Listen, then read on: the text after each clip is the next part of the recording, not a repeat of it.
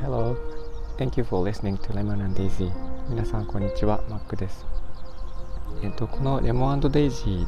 ーの枠ではデザインのお話を、えー、してきていまして人を優しい気持ちにするデザインって何だという観点で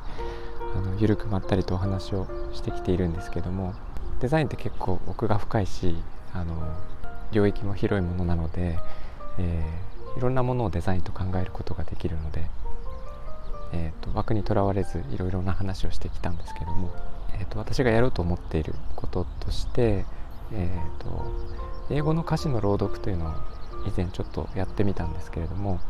なんか、えー、朗読をちょっと試してみようかなと思っています。あのまあ、ちょっとお聞きになってわかるかもしれないんですが私の声が甘ったるくてその 眠気を誘うということであの結構音声配信アプリあのいくつかやってるんですが眠気を誘うなんか、えーと、音声の睡眠薬とかスリープナビゲーターとかなんかそんな形で夜に配信していると私の声を聞いて安心して眠ることができるっていうことでちょっと有名になってまして。で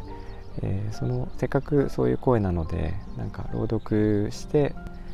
そのまま眠りにつけるようなことができるんじゃないかなと思って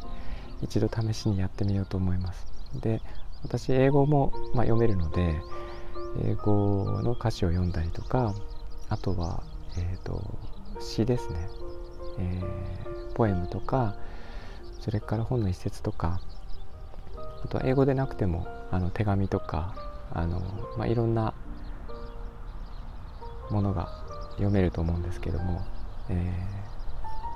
ー、なんかこうしみじみと聞いてみたいこと聞いてみたい文章とか一節とか、えー、なんかそういうものをちょっと集めてやっていこうと思います。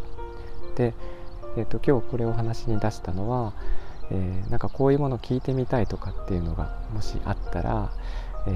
ー、ぜひリクエストをちょっと受け付けたいなと思っています。で朗読私全然まだ 初めてというか下手なので、えー、まあ私の